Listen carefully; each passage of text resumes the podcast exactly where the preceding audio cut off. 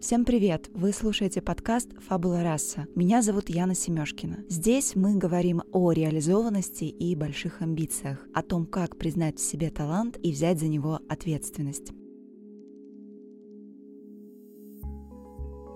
В первом сезоне я задавала вопросы писателям, художникам, людям искусства, чтобы узнать, как разрешить себе творить и стать по-настоящему счастливым. Их ответы мне очень помогли. Вот если ты обладаешь профессией, если ты обладаешь самодостаточными навыками, я не думаю, что ты должен как-то сидеть и сокрушаться над смертью своей профессии. Она не умрет, пока ты жив. Удивило ли меня это неким новым поворотом? Или я это уже видел и слышал? Il n'y a pas d'effort inutile, Sisyphe se faisait les muscles. Не существует никакого бессмысленного усилия. Каждое усилие имеет свою ценность. И даже Сизифов труд имеет ценность, потому что Сизиф на самом деле себе мускулы наращивал. Я подписала контракты на издание двух книг, уволилась с офисной работы, бросила аспирантуру МГУ и начала путь к своей мечте. Теперь творчество — это моя профессия — и я хочу разобраться, как без выгорания и переработок реализовать свой талант по максимуму. Когда в январе 2020 я уволилась, первое, что помню, Москва, 7 вечера. За долгое время я впервые вышла из офиса вовремя. У меня в руках большая коробка, там лежат сменные туфли, лодочки, термос, ежедневник с констоварами и бутылка шампанского. Помню, как ехала домой в метро, слушала новый альбом «Луны». Образ твой мне снится, мокрые глаза, слезы Тогда мне в руки попала книга Анастасии Веселко «Девушка с деньгами». Прочитав эту книгу, я пообещала себе, что больше не превращусь в девушку-белку и выскочу из колеса, наведу порядок в личных финансах и увеличу свой доход в несколько раз. Прошел год. За это время я открыла свой бизнес и сделала блог в Инстаграме основным источником дохода. И снова села перечитывать книгу «Девушка с деньгами».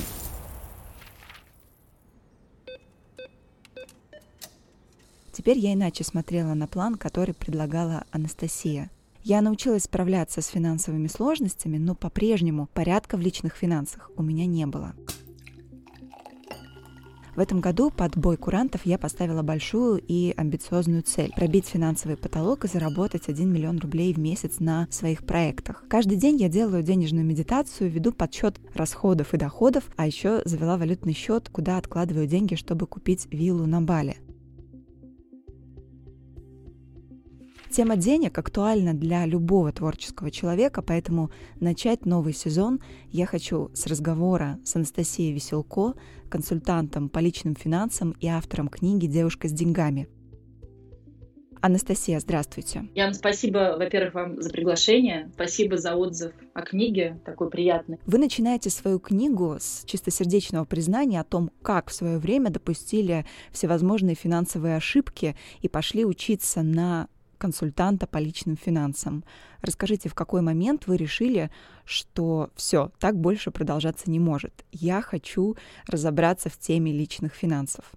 Это не было одним моментом. То есть это не то, что я в какой-то момент вот хоп, проснулась и поняла. Это, наверное, как говорит один а, мой знакомый коуч, это был достигнут какой-то уровень дискомфорта, необходимый для того, чтобы начать что-то делать. Но он копился. Конечно, мне не нравилось то, что я вроде зарабатываю, денег не остается. Потом я влезла в беспечной какой-то наивности в долларовую ипотеку. То есть, ну, вроде бы вот, вот все берут, жилье дорожает, надо хватать. Пусть нет денег, пусть очень маленький первый взнос, но вот надо, надо быстрее, как все. То есть такое невзвешенное какое-то решение было. Все эти годы тоже меня эта ситуация не устраивала, пока я платила ипотеку. Потом я с ней разобралась, начала, наконец, откладывать деньги. То есть уже сделала какие-то шаги. То есть, в принципе, у меня появились сбережения. Я начала вести расходы расходы еще во время ипотечного кредита. То есть какая-то у меня началась уже ну, дисциплина, что ли, в этом смысле. Но потом я захотела эти накопленные деньги куда-то вложить. И это уже был следующий шаг к следующим типичным ошибкам, только уже в сфере инвестирования. Я попыталась вложить деньги, передала их в доверительное управление, не очень разобралась со стратегией, пыталась на долларе заработать, там на росте курса, вот как сейчас, да, типичная тоже такая ситуация, курс растет, все кидаются покупать, думают, что вот-вот сейчас я заработаю. То есть вот это все опять я прошла пошла, и у меня просто уже вот такое было, ну вот сколько, вот знаете, как доколе это все будет продолжаться. Я просто начала что-то читать об этом, пытаясь, ну, понять вообще, есть выход или вот почему я так глупо себя веду. И мне попалась на глаза книжка «Психология инвестиций». Я ее очень, кстати, всегда всем рекомендую. Это Карл Ричардс, американский финансовый консультант. И он в этой книге пишет про все ошибки, которые делают инвесторы. И меня отлегло, что я не одна такая. Оказывается, типичное поведение начинающим, пытаться обхитрить рынок, пытаться, что сейчас вот все не знают, а я знаю, сейчас я заработаю, и летишь в очередную яму финансовую. И меня как-то это все отпустило, я стала этим интересоваться больше и больше, и поняла, что на самом деле неправильно начинать именно с инвестиций, а все-таки база — это бюджет. Нельзя кидаться в инвестиции, если у тебя нету нормально выстроенного, более-менее понятного бюджета, сбережений, понимания своих доходов и расходов. То есть надо идти постепенно. Сначала выстроить бюджет, потом сформировать какой-то запас денег, и потом только двигаться в инвестиции. Вот из этого всего родился блог. Мне как-то захотелось вот этим делиться, то что-то из этого может быть какую-то пользу извлечь из своего опыта, вот, хотя он такой, в общем, негативный, да, не то, что там 20 лет успешных инвестиций на рынке.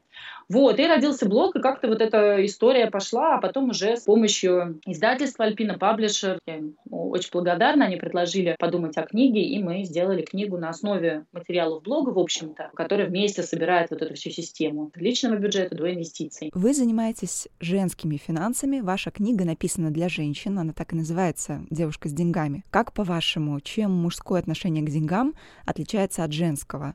И вообще, в чем эта разница состоит? Мне кажется, существует, но изначально я просто, наверное, хотела говорить с теми для тех, кого я лучше понимаю. Просто я сама знала все свои ошибки, все свои слабые места, скажем так. Там любовь к шопингу, каким-то эмоциональным покупкам. Женщины немного по-другому относится к деньгам, да, более эмоционально, наверное, более беспечно. Поэтому, на самом деле, как там думают мужчины, я, может быть, даже не очень представляю. Я с ним практически не общаюсь. У меня редко мужчины забредают. Там 5% подписчиков — это мужчины, остальные — девушки. Но совершенно точно женщинам нужно сделать дополнительный шаг, чтобы начать управлять своими деньгами. Когда уже у женщины деньги есть, она, может быть, даже лучше мужчины может справляться. Женщины разумнее относятся к деньгам, они бережливее. Есть даже статистика застройщиков, которые говорят, что женщины более тщательно выбирают квартиру, больше параметров рассматривают, то есть как-то взвешенные покупки совершают. Но это когда женщина уже дошла до стадии ответственного отношения к деньгам. А вот этот шаг сделать, понять, что я девочка, но я хочу решать, я не платье хочу, а я хочу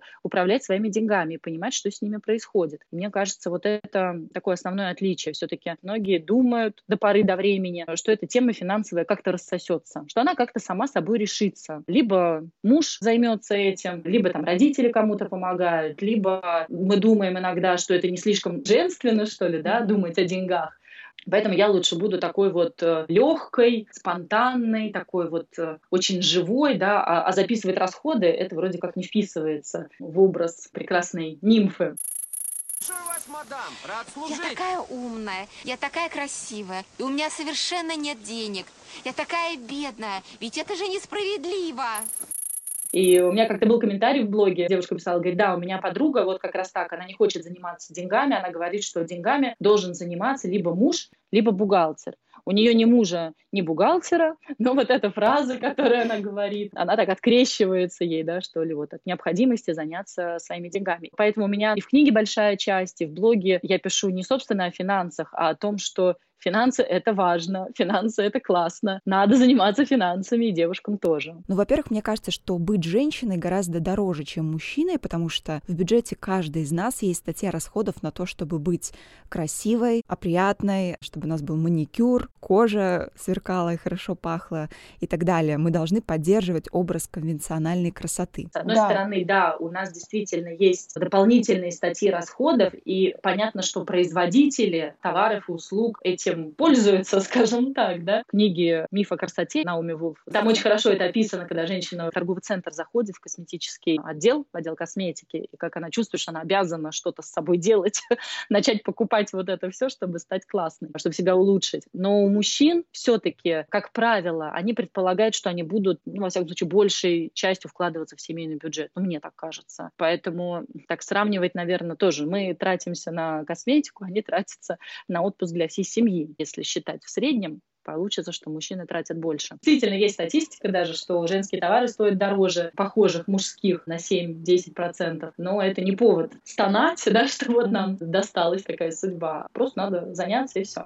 Ну давайте разберемся по шагам. С чего начинается работа над бюджетом? По шагам. Самый первый и простой, что можно сделать, это да, начать фиксировать. Я это называю как э, встать на весы. Если вы хотите заняться своим весом, формой, здоровьем, то сначала надо понять, где вы сейчас, в каком вы сейчас состоянии, какой у вас уровень э, не знаю, физической подготовки, да, с деньгами то же самое. Вам надо понять, где вы сейчас. И вот начните записывать доходы, и расходы. Чаще мы про расходы думаем, но доходы записывать тоже очень важно, потому что если у вас зарплата, с этим все более-менее понятно, но если у вас проектная работа, если у вас творческая профессия, если вы фрилансер, а девушки часто просто не знают даже, сколько они зарабатывают. Бывает очень полезно даже эту цифру узнать. Поэтому записывать лучше и то, и другое. Буквально несколько недель записывания очень сильно меняют мировоззрение, я бы даже так сказала. Просто я это видела уже сотни раз. Начинает девушка вести расходы и автоматически замечает, как она тратит, читает, замечает статьи, о которых она даже не помнила, которые вообще у нее мимо сознания пролетали, она даже не подозревала, что у нее туда какие-то суммы улетают. Такое включение осознанности. Мне нравится сравнение, это, знаете, с практикой, да, мы сейчас все занимаемся какими-то практиками благодарности, осознанности. Вот это совершенно точно практика осознанности. Записывать доходы и расходы, фиксировать то, что происходит у вас в вашей жизни с деньгами. Окей, после того, как мы начали записывать расходы и доходы, следующий шаг — это анализ. А, насколько я понимаю, мы либо увеличиваем доходы, либо уменьшаем свои расходы. Лучше и то, и другое.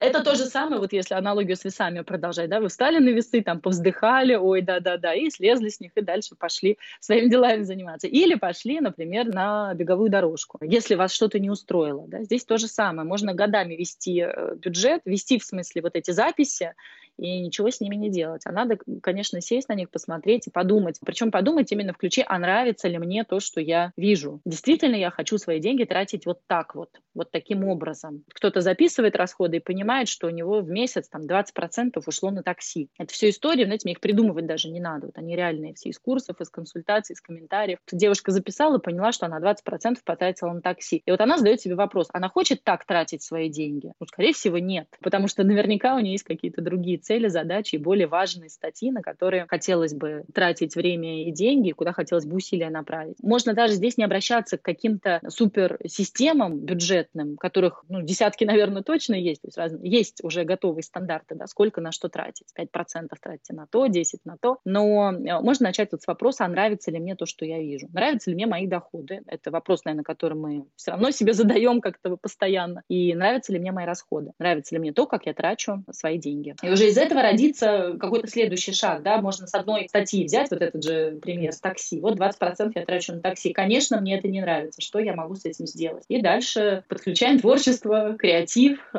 фантазию, дисциплину, у кого что сработает. Пробуем разные способы, чтобы немножко привести эту категорию в соответствие с, со своим бюджетом. Вообще вы, Анастасия, и ваши курсы про деньги, ориентированные на женщин, очень сильно отличаются от того, что есть на рынке, потому что тема денег очень часто часто связано с эзотерикой, и вы, насколько я понимаю, не совсем разделяете эзотерический подход к финансам, да, к вот э, такого рода медитациям, как деньги — это энергия, я люблю деньги, деньги любят меня, я магнит для денег. А как вы к этому относитесь? Мне эта тема нравится, если она идет в дополнение к разумному взгляду. Сколько я не буду лежа на диване твердить, я магнит для денег, денег больше не станет. Но это мое убеждение. Я не видела других примеров. Или там э, ситуация, когда деньги приходят к женщине через мужчину. Вот это тоже популярная история. Но они как приходят, так и уходят. Да? Я, я за то, чтобы было что-то свое. Свое умение, своя способность распоряжаться деньгами. Мне эзотерические вот эти всякие штуки, в принципе, как формат э, развлечения или как-то, может быть, ну, немножко э, повеселиться, почему бы нет. Кстати, сейчас это популярная история становится. Я вот смотрела несколько тут э, американских курсов про финансы, таких прям вот базовых, ориентированных на женщин, кстати. И там все время э, в начале идет блок мотивационный, так называемый. Как раз они говорят про аффирмации. Они начинают почему-то вот прагматичные американцы использовать вот эти все штуки «я привлекаю деньги». Может быть, это такой настрой. Но аффирмации можно использовать ну, в разумном ключе. Например, не говорить «я привлекаю деньги», а повторять себе, что я учусь распоряжаться деньгами, я управляю своими деньгами все лучше и лучше.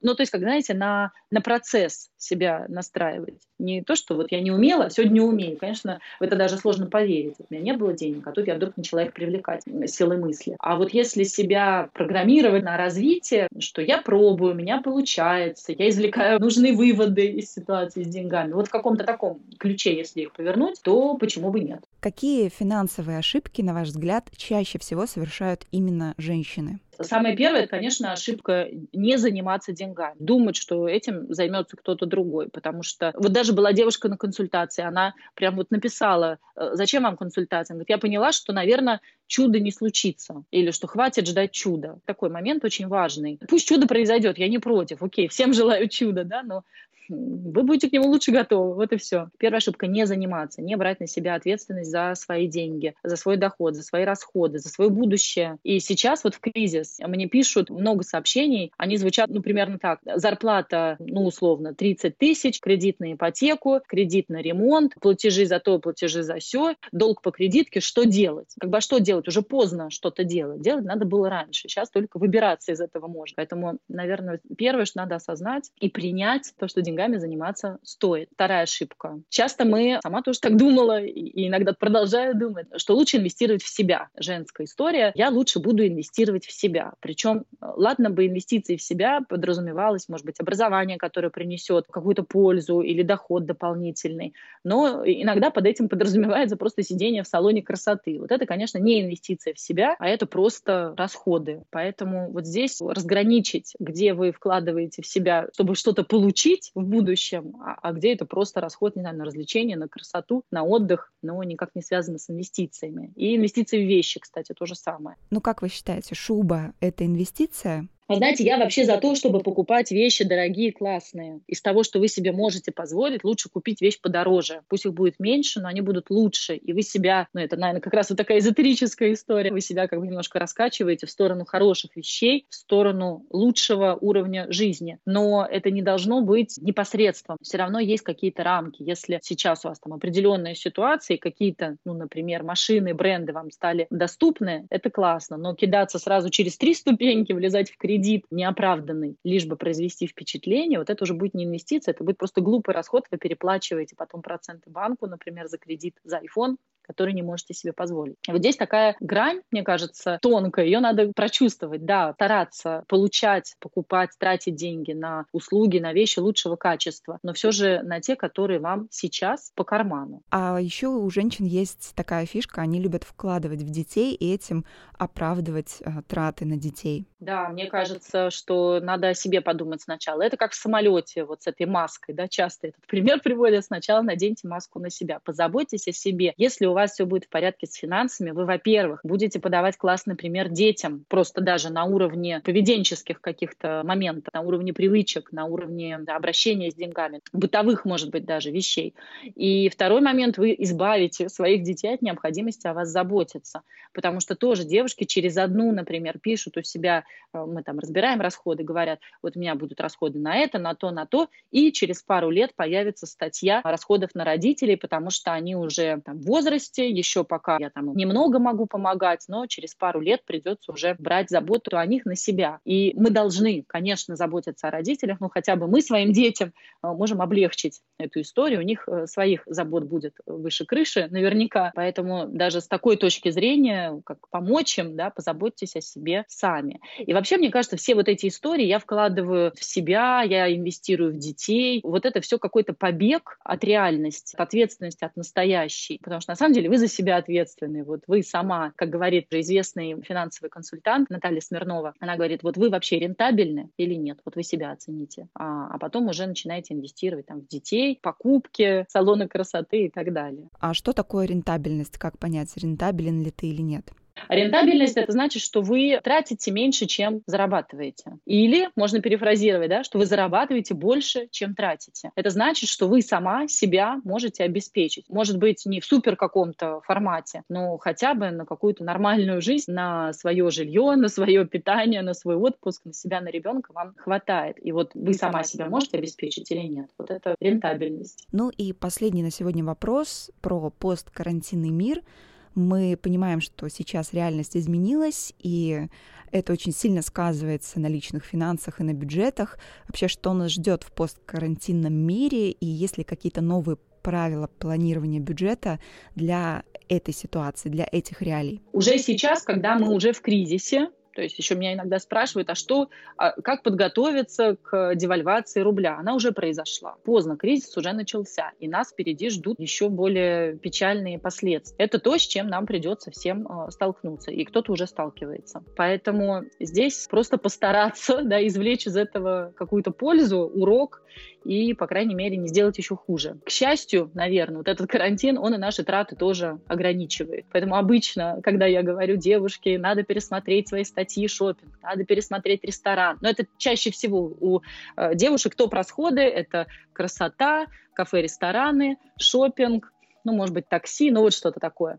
И все время мы боремся вот за эти там э, статьи, как бы, как бы их оптимизировать. Сейчас вот само собой все оптимизировалось. Это повод Используйте это, да, как повод пересмотреть свои потребительские привычки. Ведь многим уже наверняка пришла в голову мысль, зачем, в принципе, мне надо было так много путешествовать? Или, боже, зачем я все это покупала? Я прекрасно могла бы обойтись без половины вещей. Или зачем я тратила на то-то и на то-то? Сейчас такое время осознание приходит, и кризис, он вообще подсвечивает очень хорошо кризисная ситуация. А, все ошибки, мы их начинаем видеть. И это очень классно, использовать этот момент. Кризис закончится. Вы через несколько лет будете вспоминать. А вот в этот корона-кризис мне наконец-то пришла в голову мысль заняться своим бюджетом, своими финансами. Но ждать лучшего момента не стоит. Если у вас есть сейчас вот назрело, да, начинайте. Пересмотреть расходы, вообще свое поведение потребительское, от чего можно отказаться. А, сейчас совершенно точно стоит отказаться от каких-то трат, от кредитов, в которые вы еще не влезли, ну, может быть, подумываете, да, и они не так уж необходимы. Пересмотреть какие-то крупные покупки, если планировались. То есть подужаться немножко, потому что, скорее всего, нам придется пережить какой-то период такой, знаете, ну, большинству, во всяком случае, многим, а, придется подзатянуть, что ли, кошельки, можно так сказать. Частый вопрос сейчас бывает, что, например, у меня есть кредит, надо ли мне его гасить досрочно? Вот у меня есть немножко денег, сейчас я побегу, погашу кредит побыстрее, потому что в кризис э, с кредитом страшно. Но вот здесь как раз не стоит спешить, потому что кредит, пусть он будет, вы его гасите по графику аккуратненько, может быть, даже получится получить кредитные каникулы, а деньги, если какие-то есть, пока их оставить как подушку, потому что мы вообще пока не понимаем, что будет, ну, условно, через месяц. Сейчас, как никогда, важна вот эта вот подушка безопасности, какой-то запас. Если у вас он есть, ура, просто подумайте, как его оптимально использовать. Если нету, то, ну, Просто надо постараться как-то, да, может быть, где-то что-то э, подсократить, чтобы хотя бы небольшие какие-то свободные деньги э, появились. И использовать это как повод, если будут свободные деньги, начинать откладывать. Просто запомнить, как это не круто оказаться в кризис без денег, чтобы на будущее, в следующий раз, чтобы деньги уже были. А стоит ли покупать доллары сейчас? Я вообще всегда говорю, что да, доллары покупать надо всегда при любом курсе. Вот я просто это говорю как человек, э, переживший долларовую ипотеку. Я 8 лет вот буквально каждый день следил за курсом доллара. Я пережила все стадии э, принятия, гнев, что там. Отрицание, да, да. Да, вот это все я пережила. И поэтому я очень хорошо понимаю сейчас людей, которым страшно, и они хотят сейчас побежать, например, и все, на все рубли купить доллар вот сегодня. Или побежать, наоборот, продать доллары, потому что он вырос. Ну, а моя стратегия такая, то есть покупать доллары регулярно, ну, какими-то равными суммами. Если у вас сейчас есть сбережения в рублях, не надо бежать и сегодня все их обменивать, потому что курс, вы видите, он и растет, и падает, и, в общем-то, достаточно непредсказуемо. Лучше частями, даже если вы хотите обменять какую-то сумму на доллары, разделите ее на 5 на 10 частей, покупайте частями, чтобы курс усреднить. Вы себе таким образом облегчите, что ли, решение. В любом случае у вас получится что-то среднее. Где-то лучше, где-то хуже, но в среднем будет нормально. И на будущее, если у вас нет вообще никаких сбережений, начните, ну да, можно и сейчас начать. Возможно, это будет покупка по высокому курсу. Но пусть она будет, да, вы хотя бы начнете. Как бы мы никогда не знаем, что будет дальше с курсом, поэтому просто покупайте его всегда, потому что часть денег, часть сбережений обязательно должна быть в валюте. И я два года про это говорила, но эти два года доллар дешевел, поэтому это было не очень интересно. А сейчас оказалось, что это не напрасная история, часть денег держать э, в валюте, просто потому что рубль — это слабая мировая валюта. Вот и все. Анастасия, спасибо вам большое за разговор. Друзья, а я бы хотела переключиться на подборку из книг по личным финансам, которые вам могу рекомендовать, потому что я очень серьезно готовилась к этому выпуску, прочитала несколько книг, и первая из них — это книга Анастасии Веселко, по мотивам которой мы сегодня беседовали «Девушка с деньгами». На самом деле она подходит не только девушкам, но, думаю, и мужчинам, потому что там нехитрые, очень простые шаги по тому, как планировать свой бюджет, как начинать инвестировать, откладывать на старость и при этом получать от жизни удовольствие. Мне кажется, что это базовая книга, с которой стоит начать, если вы чувствуете, что у вас есть проблемы с личными финансами или вам хотелось бы распоряжаться ими более эффективно. Я прочту несколько цитат из книги, чтобы вы могли сами понять тон беседы. Кстати, книга написана очень легко, доступно, и четкая структура этой книги – одно из главных ее достоинств, на мой взгляд. Итак, я прочту небольшую цитату, которая называется «Сделать прямо сейчас». Про философию маленьких шагов все помнят. Сделайте один маленький шаг уже сегодня, и еще один завтра, и еще один послезавтра. Первое. Отложите одну тысячу рублей. Второе. Зайдите в приложение банка и купите 100 долларов. Третье. Прочитайте любую финансовую новость. Четвертое. Обсудите с коллегой за обедом, ведет ли он бюджет. Пятое. Запишите сегодняшние расходы. Шестое. Зайдите на сайт Московской биржи в раздел «Мероприятия» и запишитесь на любой бесплатный семинар по финансам. Седьмое.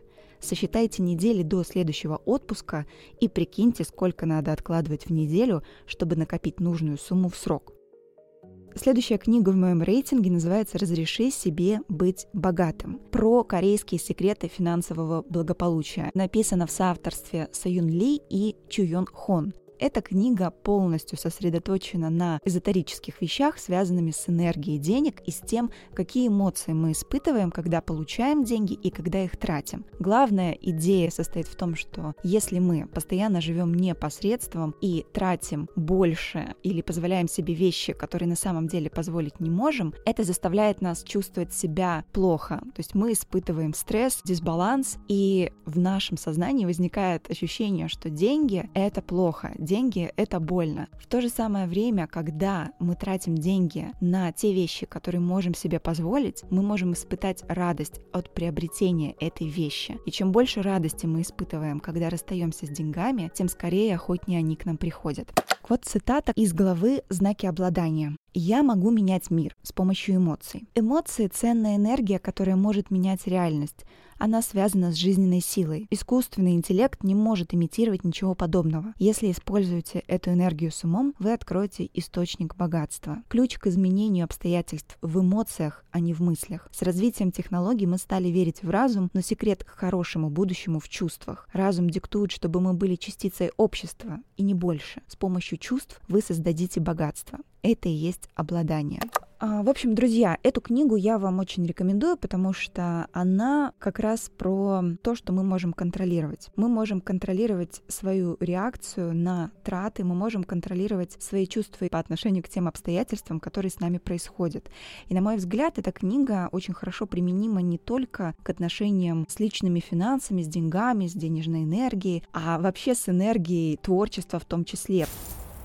Итак, следующая книга автор Дмитрий Лебедев, называется она «Деньги делают деньги. От зарплаты до финансовой свободы». На этой книге рекомендация от Брайана Трейси. Книга позиционирует себя как путеводитель для людей, замкнутых в бесконечном колесе потребностей, для так называемых людей-белок, которые проживают один и тот же день, каждый день, им не хватает времени на то, чтобы жить реализованно, их время стоит дешево, как из этого выбраться. Мне книга показалась показалась малоинформативной, но это мое восприятие. Возможно, вы найдете в ней много чего полезного, но, на мой взгляд, очень много мыслей повторяется, не структурированные, как будто бы редактор недостаточно плотно сел за этот текст, логические повторы блуждают от главы к главе, и ты уже не понимаешь, о чем конкретно хочет тебе сказать автор, хочет ли он рассказать, как живет средний класс в России, но вопрос зачем, как бы мы и так себе хорошо это представляем, какие-то назидательные штуки. Я не сторонник назидательности, меня это не привлекает в нон-фикшн литературе, поэтому мне эта книга не зашла, но, возможно, вы найдете в ней полезные советы для себя.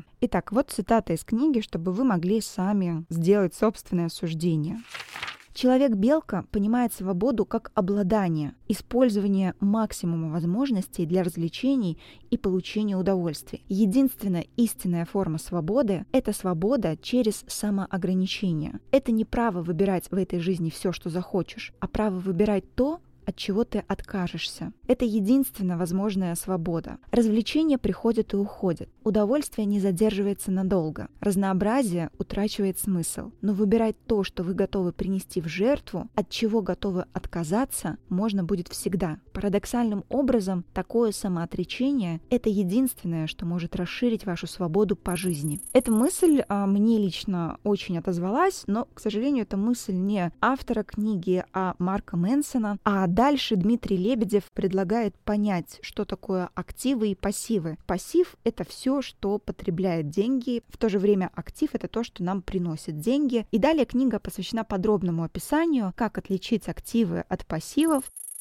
но еще одна штука, про которую я хотела бы вам рассказать, это курс бесплатный и один из самых популярных курсов Ельского университета, который называется «Как быть счастливым». На самом деле позитивная психология в этом курсе очень подробно разбита на 10 недель, изучает вопросы, связанные с деньгами. Когда у людей спрашивают, что вам сейчас нужно для счастья, процентов 90 отвечают, мне нужна хорошая работа, отличная зарплата, много денег, и тогда я совершенно точно смогу чувствовать себя более счастливым человеком. Но оказывается, что это не так. Человек такое существо, чем больше у нас денег, тем выше наши потребности, и вот этот уровень необходимых денег, он всегда растет. Поэтому деньги не обязательное условие для счастья, скорее они необходимые условия для комфорта жизни. На этом курсе очень подробно рассказывается, как тратить деньги так, чтобы они приносили радость, счастье и удовлетворение. Один из главных и ключевых моментов — это тратить деньги на впечатления. Когда мы тратим деньги на впечатления, качественно мы становимся более счастливыми. На эту тему есть очень классная книга, которая называется «Год без покупок». Чуть позже у нас будет отдельный выпуск